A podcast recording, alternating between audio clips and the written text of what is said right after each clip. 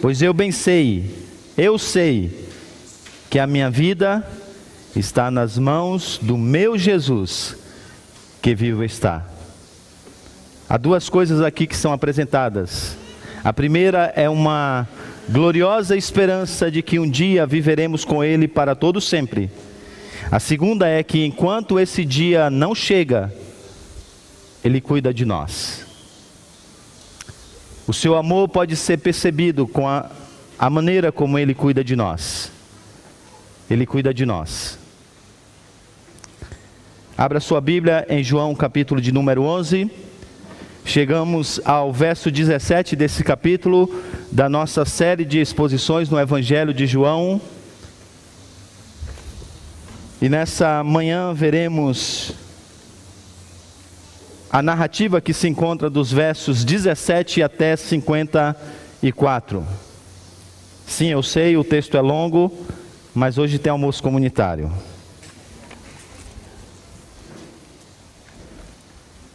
João capítulo 11, verso 17. Eu vou ler e peço aos irmãos que, por gentileza, acompanhem a leitura desse texto.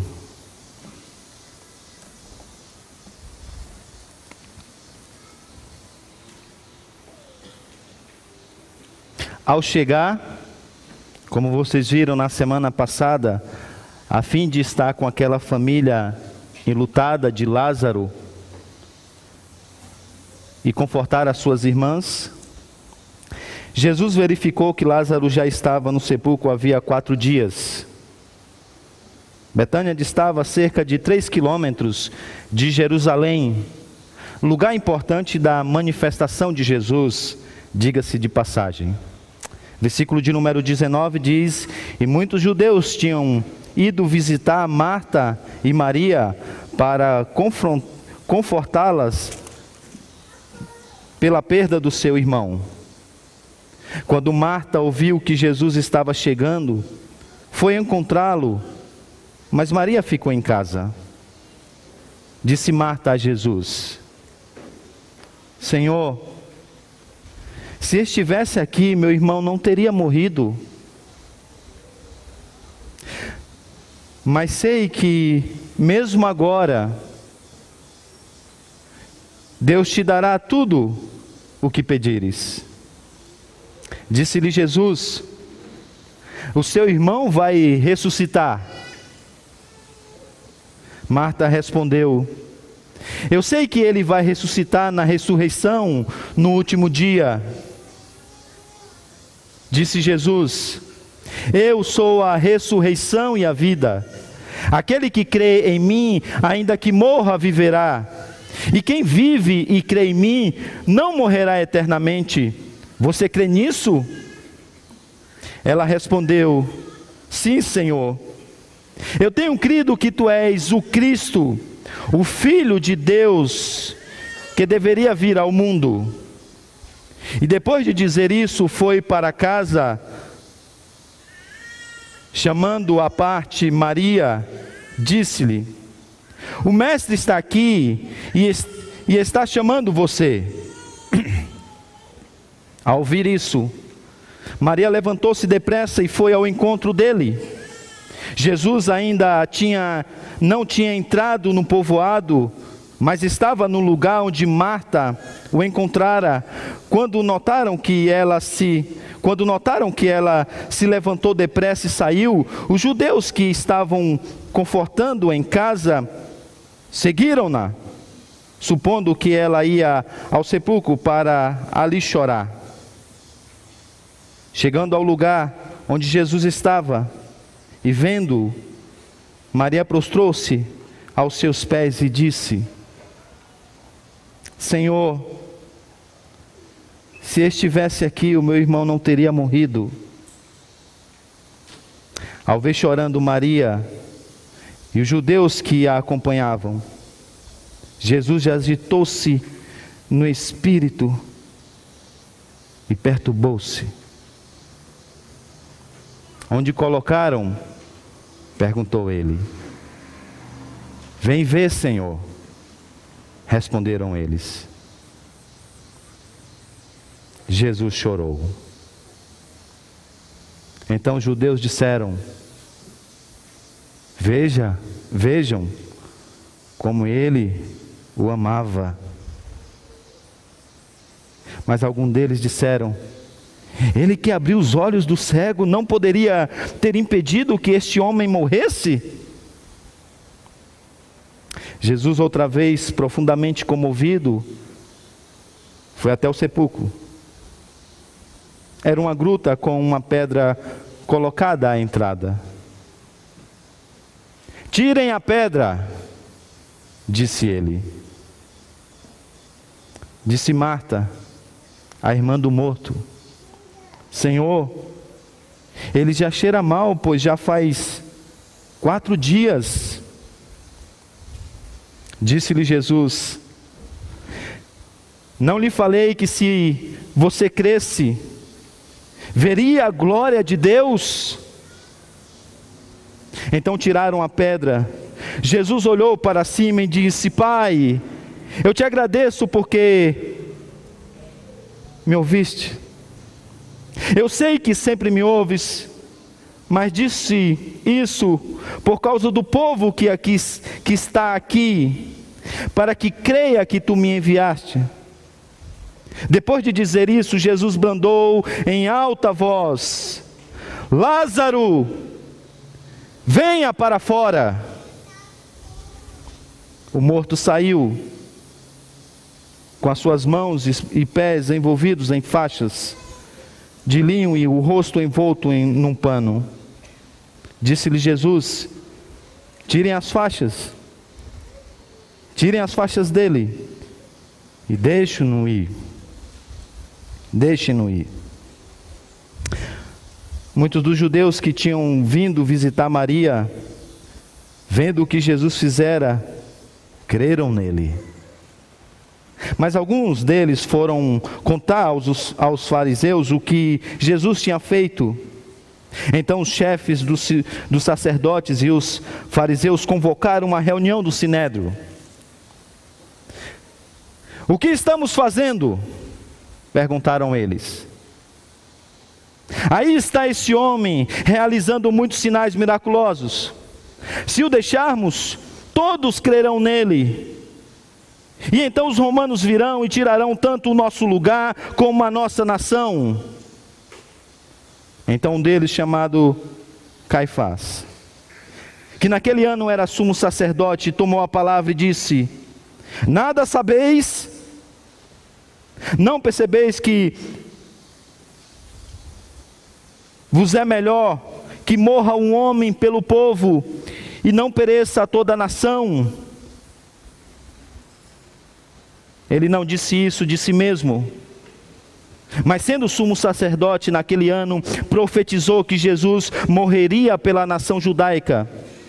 E não somente por aquela nação, mas também pelos filhos de Deus que estão espalhados para reuni-los num povo. E naquele dia, e daquele dia em diante, resolveram tirar a, a vida. Por essa razão, Jesus não andava mais publicamente entre os judeus. Ao invés disso, retirou-se para uma região próxima do deserto, para um povoado chamado Efraim onde ficou com seus discípulos. Vamos orar. Baixe sua cabeça. Vamos falar com o Senhor.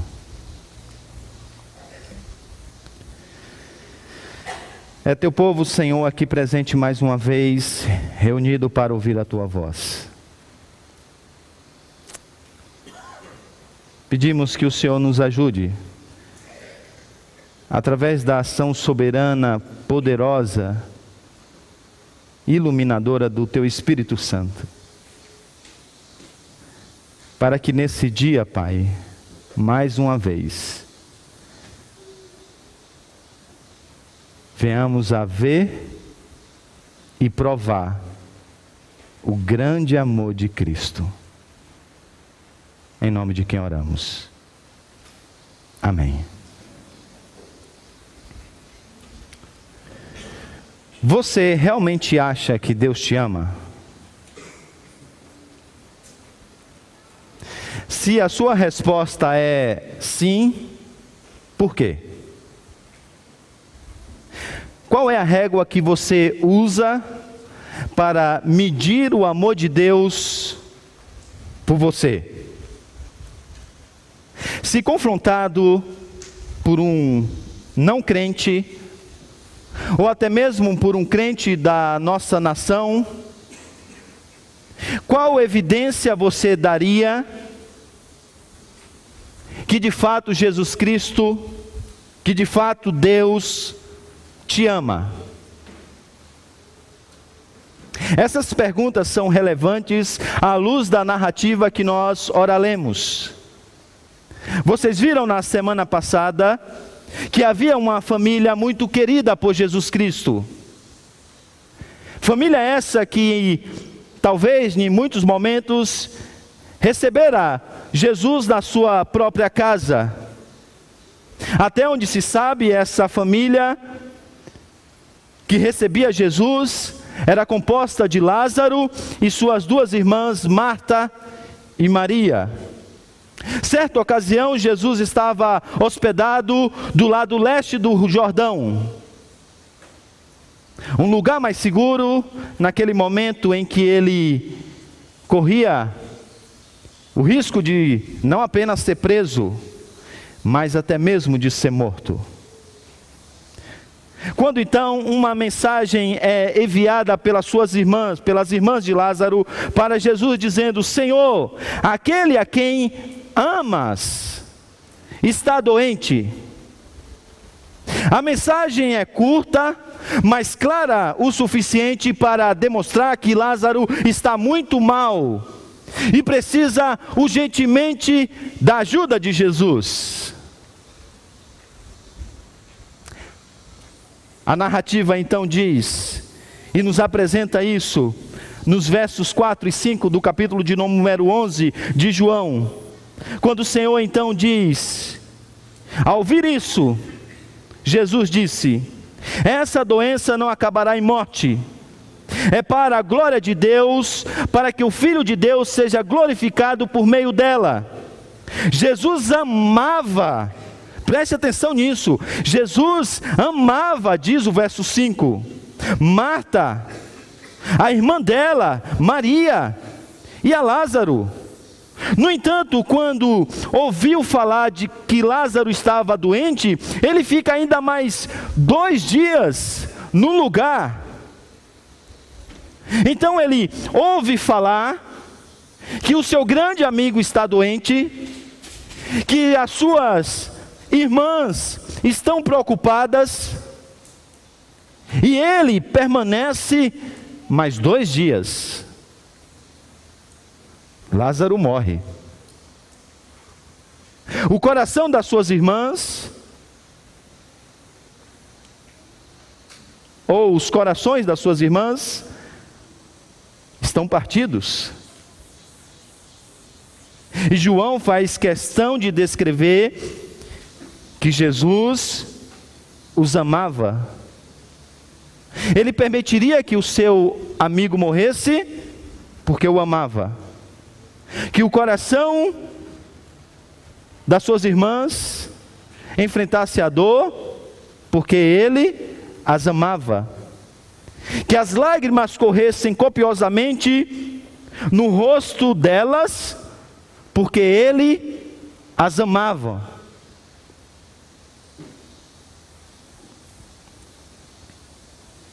Então Jesus deixou o coração partir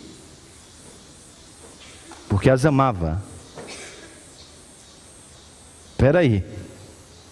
Parece que tem alguma coisa na narrativa que não se encaixa. Afinal, você já deve ter ouvido essa semana, ou durante esse ano, alguém dizer que o amor de Deus pode ser medido por você pelo quanto de prosperidade você tem, pelo quanto de bênçãos você alcançou durante esse ano nós estamos chegando no mês de, que comemoramos o dia de ação de graças. E vocês vão ver, perceber nas igrejas, as pessoas medindo o amor de Deus, a bondade de Deus, por quanto conseguiram durante esse ano. Mas parece que João agora está tomando o caminho totalmente contrário. Porque Lázaro está morto.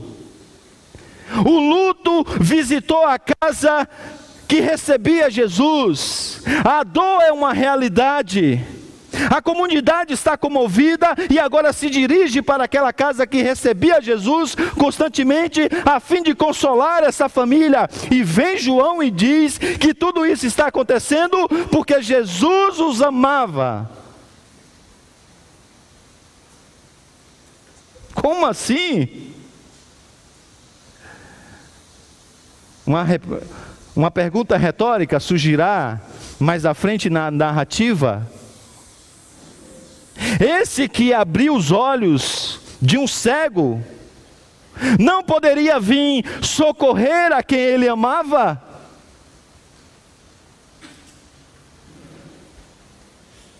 Senhor, se o Senhor tivesse aqui, o meu irmão não teria morrido. Senhor, por que, que o Senhor não veio socorrer esse seu amigo? O Senhor que tem poder para curá-lo, como fez até então. Preste atenção nisso. Essa é a ideia que você precisa guardar para ver um dos pontos importantes desse texto. Sim, o amor de Deus por você é provado não pelo que Ele te dá, do que ele mesmo criou, mas pelo quanto ele mostra de si mesmo a você, para que você veja e desfrute da sua própria pessoa. Eu vou repetir.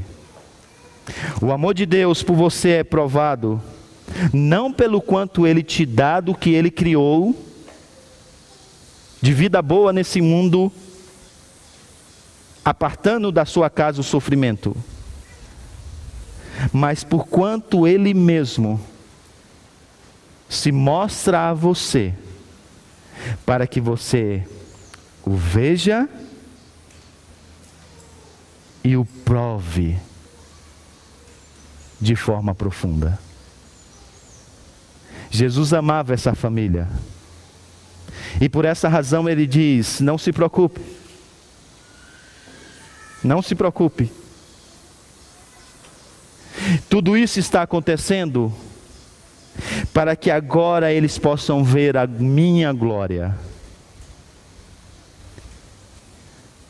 A dor vai vir, sim. Não se preocupe. Eu os amo. E porque os amo, eu agora vou me manifestar a eles. No capítulo de número 3 diz que Deus amou o mundo de tal maneira que deu seu Filho unigênito para que todo aquele que nele crê não pereça, mas tenha a vida eterna. E o que vem a ser vida eterna? Jesus a define no capítulo de número 17, versículo 3, quando ele diz: Esta é a vida eterna, que te conheçam, o único Deus verdadeiro, e a Jesus Cristo a quem enviaste. A vida eterna, então, é conhecer a Jesus. A essência da vida eterna é o conhecimento interminável de Deus e do seu Filho, Cristo Jesus. Pois Deus amou o mundo de tal maneira que, a às custas da vida do seu próprio filho. Ele nos revelou agora um conhecimento eterno que nos leva a admirar o filho, a amar o filho e a desfrutar tudo que o filho tem e é. E Lázaro morre para que esse conhecimento agora seja revelado. E Lázaro morre para que a glória de Cristo enche aquela comunidade, enche aquela casa, enche aquela região. Ele demora dois dias para que a glória de Deus pudesse ser conhecida e manifestada. Você olha a narrativa, parece que ele está produzindo dor, mas não, ele está demonstrando amor. Porque amar, na narrativa do capítulo de número 11, tem a ver com revelar a si mesmo. E perceba como agora Jesus vai revelar a si mesmo. A Marta, a Maria e mais alguns a quem ele amava naquela multidão, que por meio dessa manifestação agora crerão nele, terão vida eterna. E por isso estará provado que de fato Deus os ama porque aquele a quem ele ama, ele se manifesta. Há um cântico que nós cantamos aqui, que aquele que tem os seus mandamentos e, e os guarda, este é o que ama a Deus. E esses são amados pelo Pai.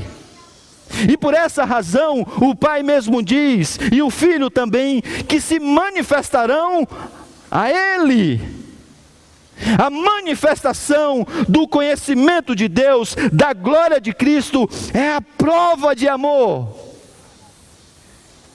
E é por isso que Lázaro morre.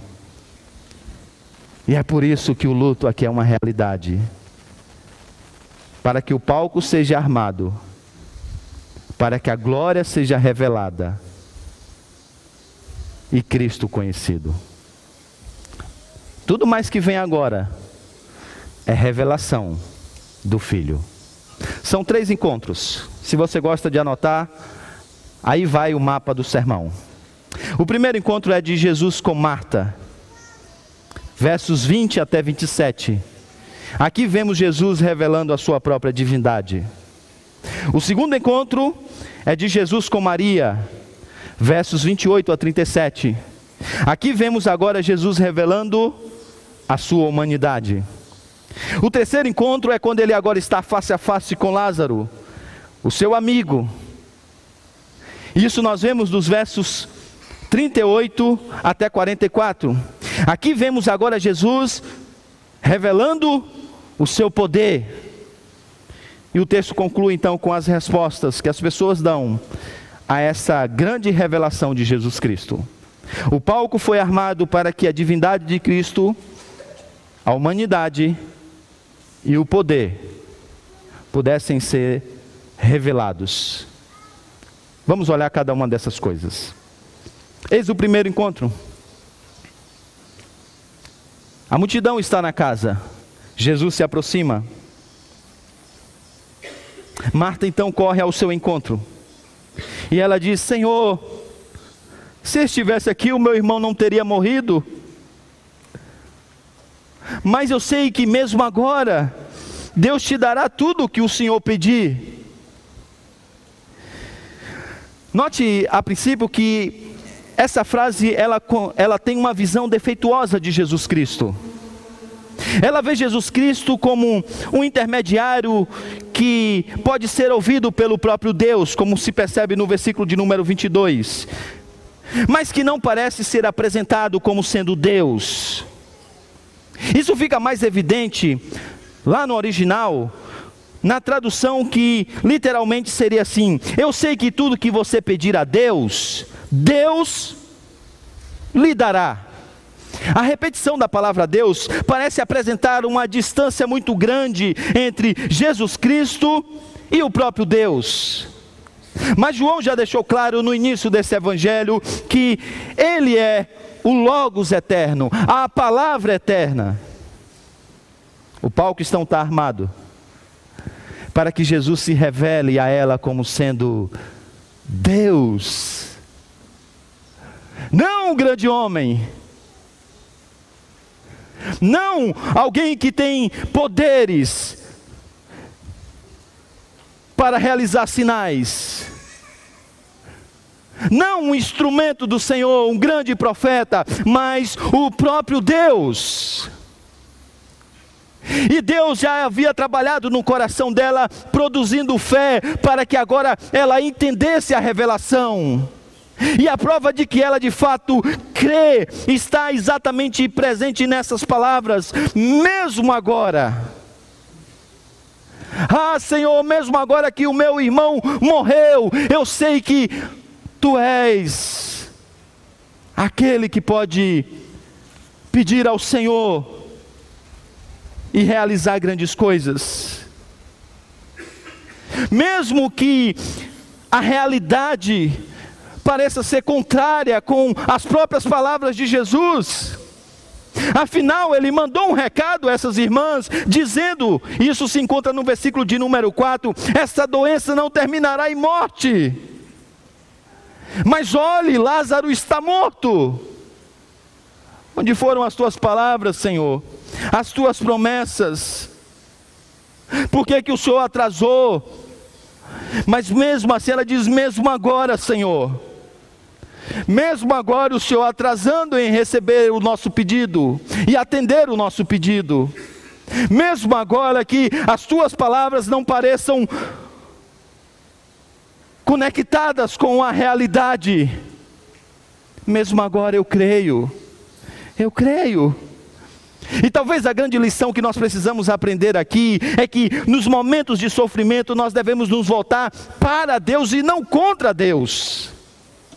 No momento da dor, nós não devemos questionar o seu amor, a sua soberania, mas nos voltarmos para o Senhor em crença, em confiança, de que nós podemos não entender os seus planos, como eu tenho dito, mas não duvidar que Ele tem um plano perfeito para as nossas vidas.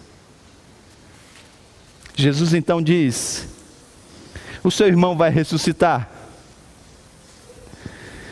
E aqui nós temos uma verdadeira obra-prima de ambiguidade planejada. Ele fala do presente ou ele fala do futuro?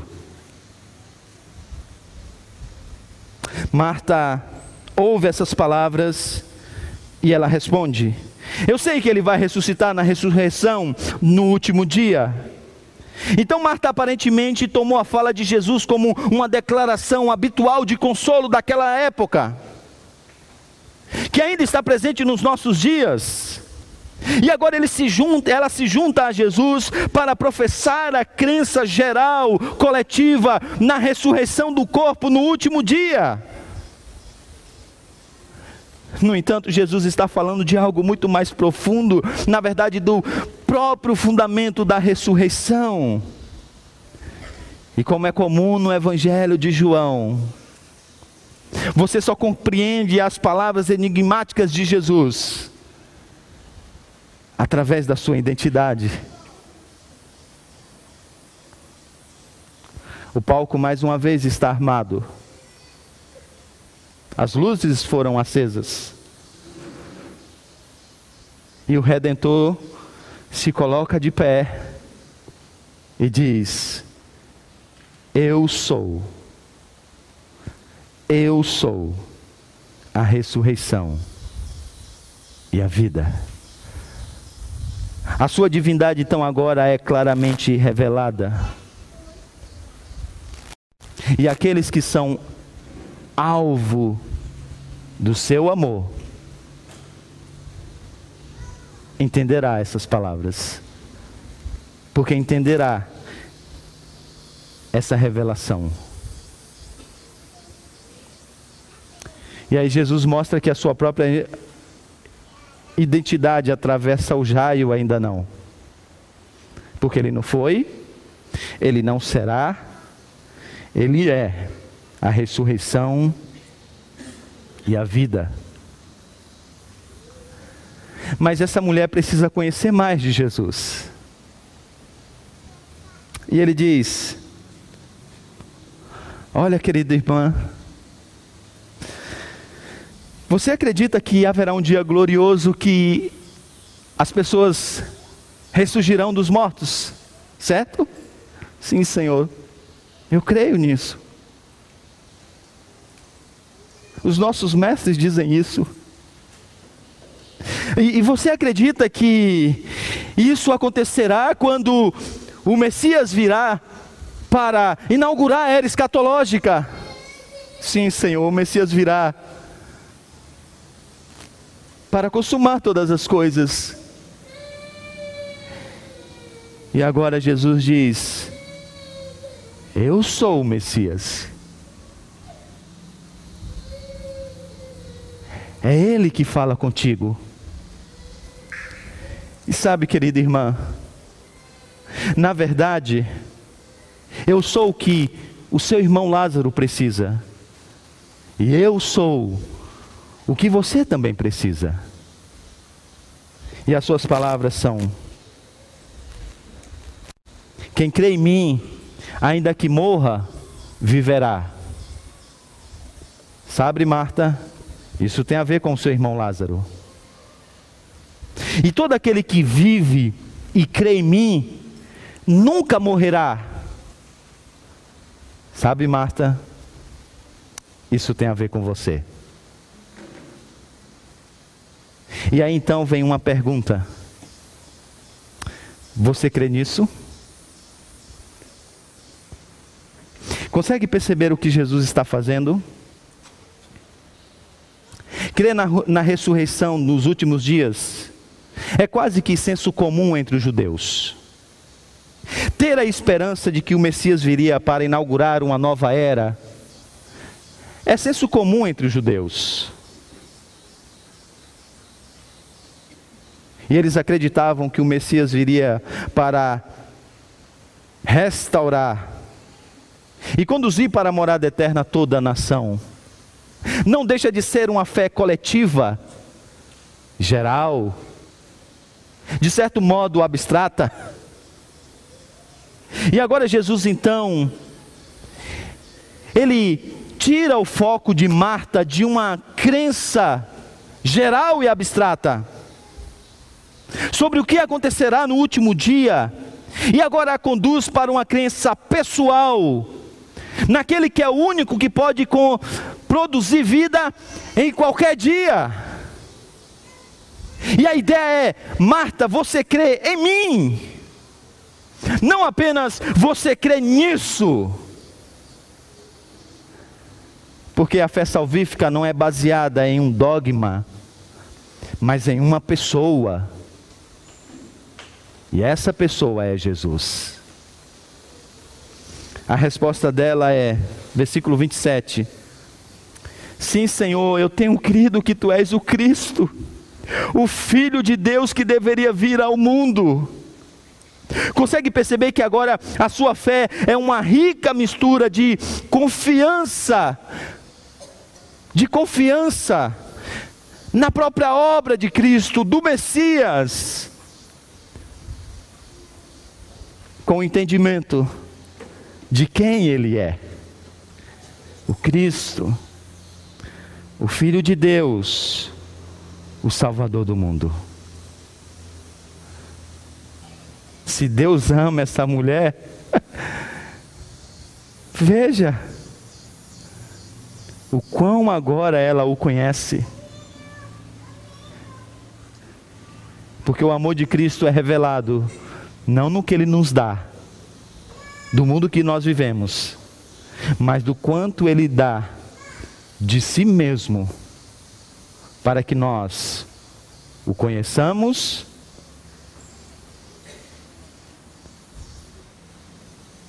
e venhamos a provar da sua pessoa e obra. E aí então nós, che nós chegamos ao segundo encontro.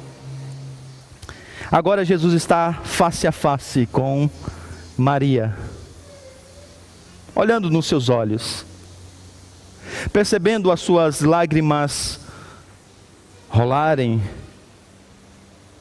sobre o seu rosto.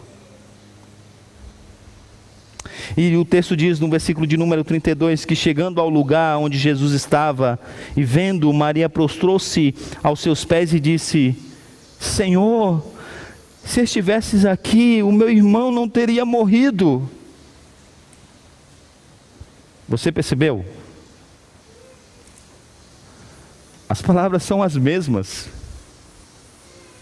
Parece até que elas tinham combinado aquilo que diria a Jesus.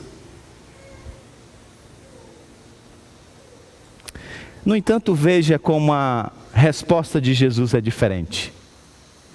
Se a Marta ele se revela, mostrando a sua divindade, agora que a sua humanidade é pintada com cores fortes, Ficará então agora evidente que o Verbo, o Logos eterno, se fez carne e habitou entre nós.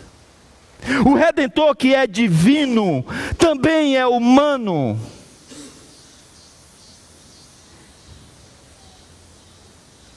Versículo de número 33 diz que ao ver Maria chorando e os judeus que a acompanhavam, Jesus agitou-se no, no seu espírito e perturbou-se. Essa última frase, ela era usada para descrever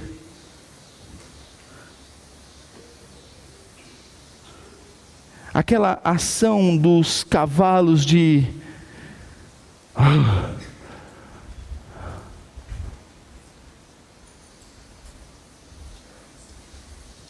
Quando esses termos eram aplicados aos seres humanos, descreviam então ira, ultraje, indignação emocional. Ele está profundamente perturbado e ele então diz no versículo 34: onde o colocaram? As pessoas que estão ali à volta dizem: Senhor, venha e veja.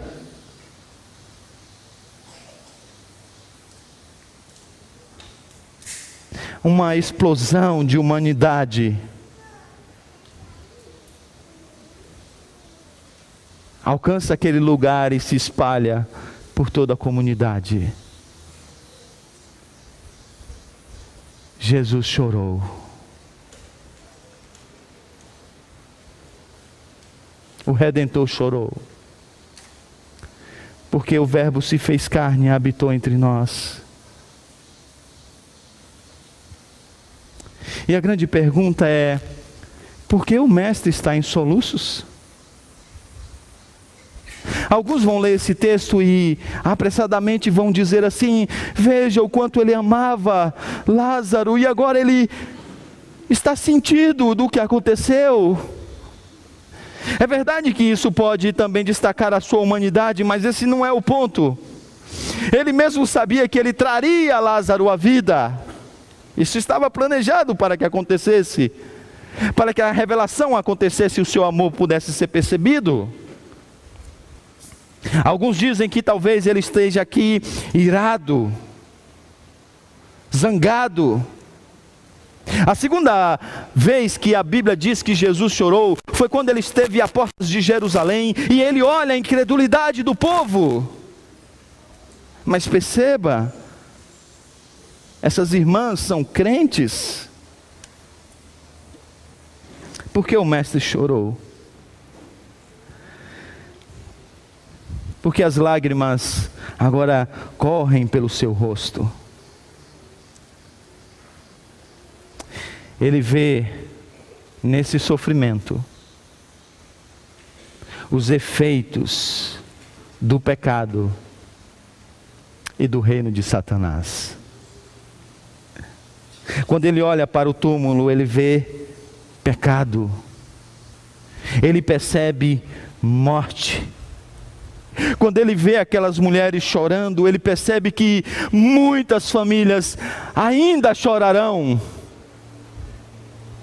quando ele olha para aquela realidade, ele percebe que muitos relacionamentos ainda serão quebrados.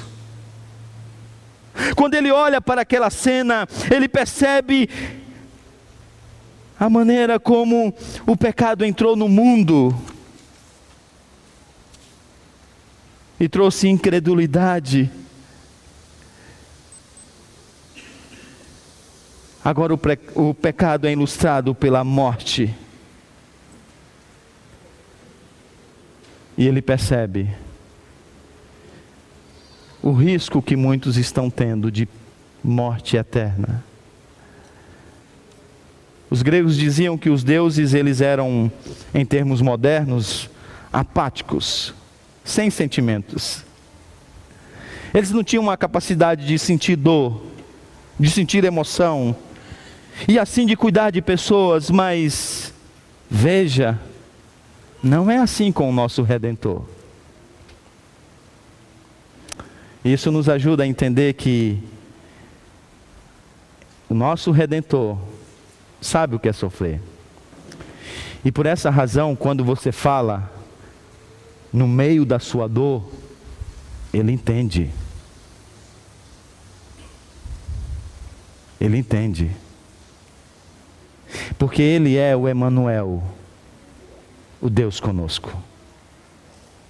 O nosso redentor não é um Deus distante como postula os deístas que dizem existente sim, mas distante. Ou um Deus, como postulados pelos panteístas, existente sim, mas impessoal. Não, não.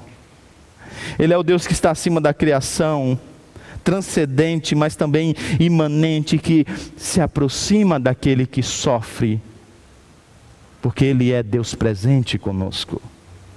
O Verbo se fez carne e habitou entre nós.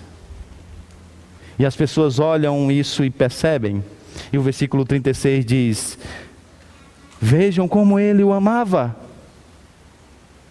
Mas alguns deles disseram: Ele abriu os olhos do cego, não poderia ter impedido que esse homem morresse. Essa frase coloca em alto e bom som duas palavras. A primeira delas, incredulidade. Aqui está Jesus, e eles ainda não perceberam o que ele pode fazer. Ele não é aquele que chegou atrasado, ele é aquele que pode trazer Lázaro à vida, mesmo depois de todos esses dias.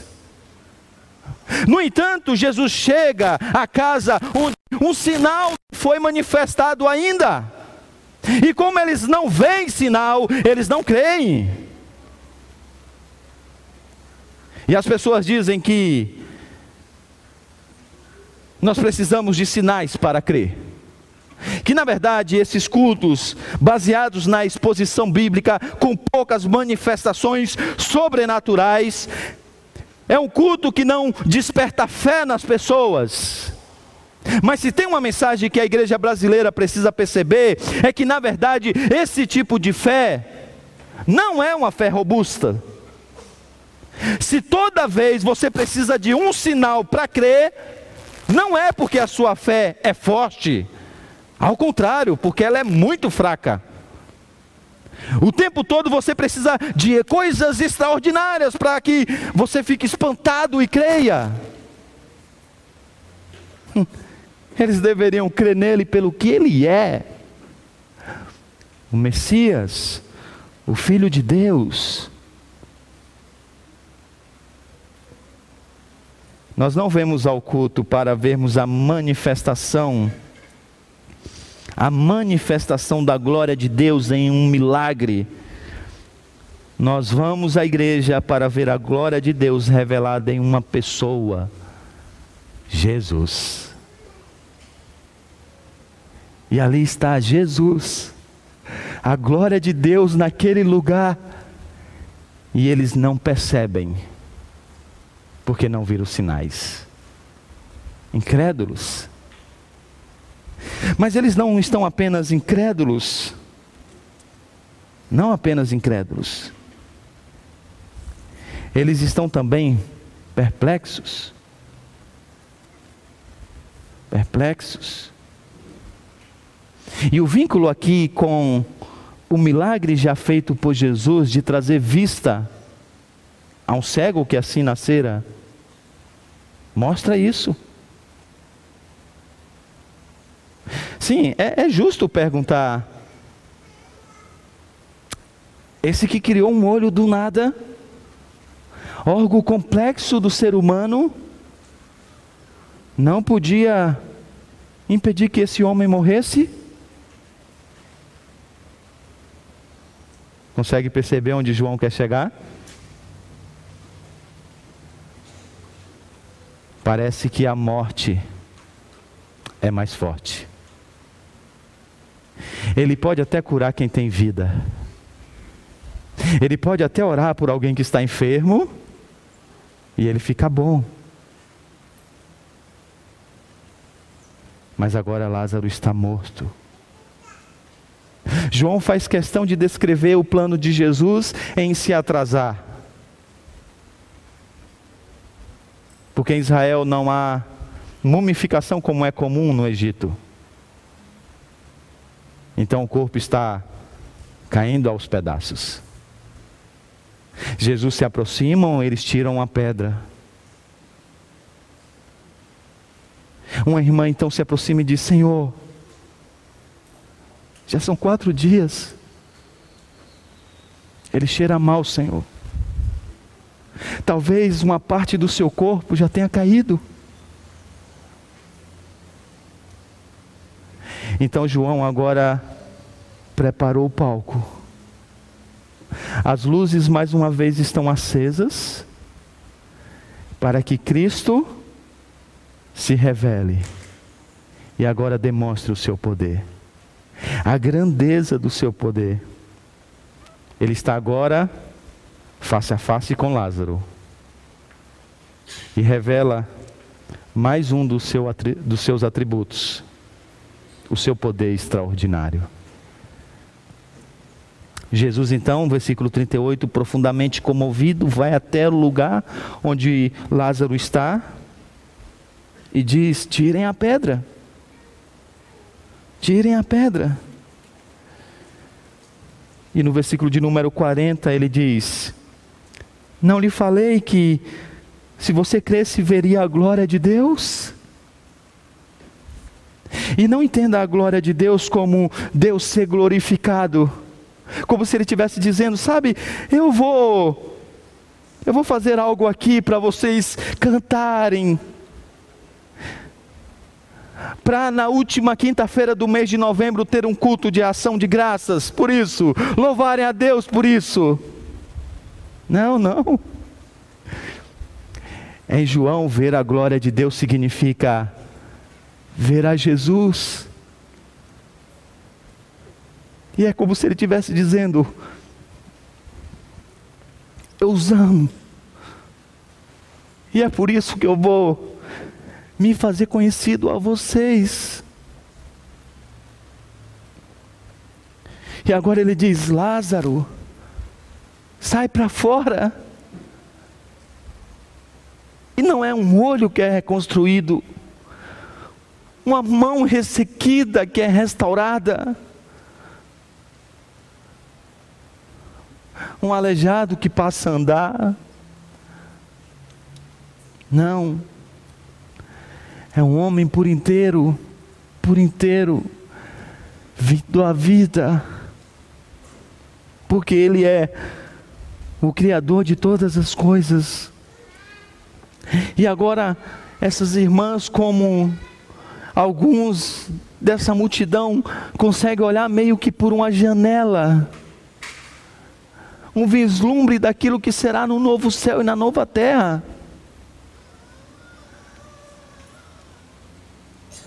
E ele graciosamente se revela a elas.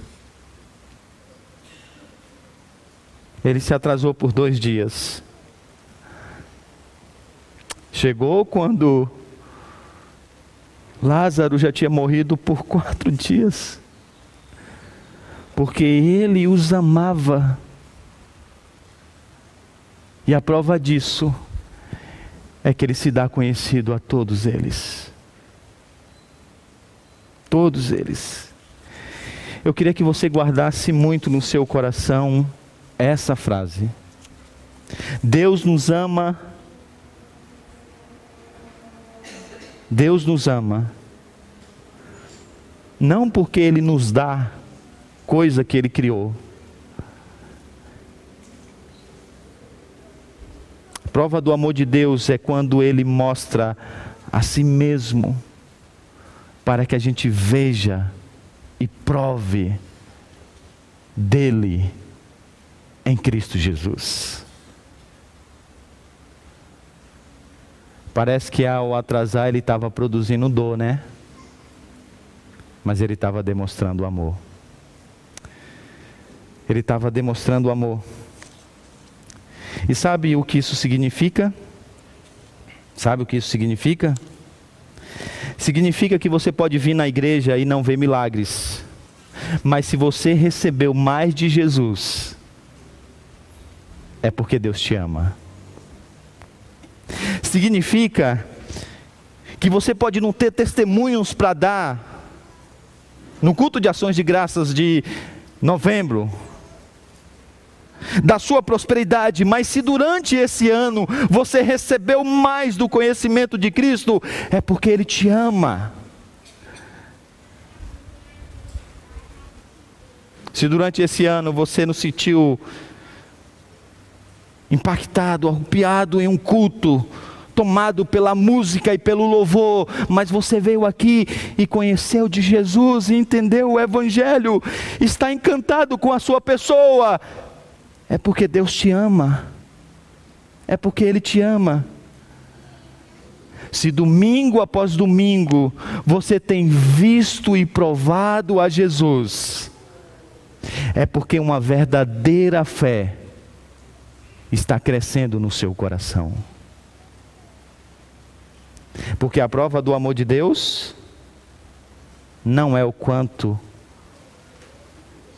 nós temos de coisas que Ele dá do mundo criado, mas o quanto Ele nos dá dele mesmo em Cristo Jesus. Ele os amava, por isso extraordinariamente se revelou a eles. Cristo ama você. Por isso, domingo após domingo, Ele está se fazendo conhecido. As pessoas olham para isso, algumas percebem e creem, outras olham para os sinais e ao invés de crer, elas simplesmente fingem que crê. E aqueles que olham para o mesmo acontecimento, odeia e desejam matá-lo. É o que não é, nos é descrito nos últimos versos que nós lemos, onde João deixa isso bem claro. E ele diz: Leve, por favor, seus olhos, versículo 45. Muitos dos judeus que tinham vindo visitar Maria, vendo o que Jesus fizeram, creram nele. Outros fingem que acreditam, mas não acreditam. Mas alguns deles foram contar aos fariseus o que Jesus tinha feito. E o texto descreve o diálogo entre os fariseus e leva os seus olhos, leve os seus olhos, por gentileza, mais à frente no texto, quando agora nos é dito, versículo 53, que daquele dia em diante resolveram tirar a vida de Jesus. Uns creem, outros fingem que creem, outros odeiam. E você? Cristo se revelou mais uma vez por meio da Sua palavra, se fez conhecido, e você? Veja o versículo de número 42, e eu encerro com isso, quando o narrador diz que Jesus, quando ele se dirige a Deus, ele diz: Eu sabia que sempre me ouves, mas disse isso por causa do povo que está aqui, para que creiam que tu me enviaste. Em outras palavras, Jesus está dizendo que você não deve olhar para isso e dizer: Uau, que legal, caramba, esse cara é demais, você viu o que ele fez? Não. Em outras palavras, não basta se impressionar com Jesus. Você precisa crer para que tenha vida em seu nome. Se domingo após domingo você vem aqui ver esses atos extraordinários de Jesus e volta impressionado, sem crer, amar e adorar, é porque você não está entendendo aquilo que nós estamos dizendo. Eu queria te convidar para que se colocasse de pé. Vamos cantar um cântico que exalta o nosso Deus que sabemos que é o único Deus que subsiste em três pessoas. Um Deus soberano, não um Deus criado por mãos humanas, um Deus dependente de homem mortal, não, um Deus poderoso. Um Deus poderoso. Um Deus poderoso, aquele que cuida de nós o cântico anterior que nós cantamos diz: Porque Ele vive, posso crer no amanhã, porque Ele vive, temor não há. Essa é a nossa esperança. Pois eu bem sei, eu sei que a minha vida está nas mãos do meu Jesus, que vivo está. Esse é o nosso consolo. Ele é um Deus poderoso, que cuida de nós, principalmente se dando a conhecer. Vamos cantar.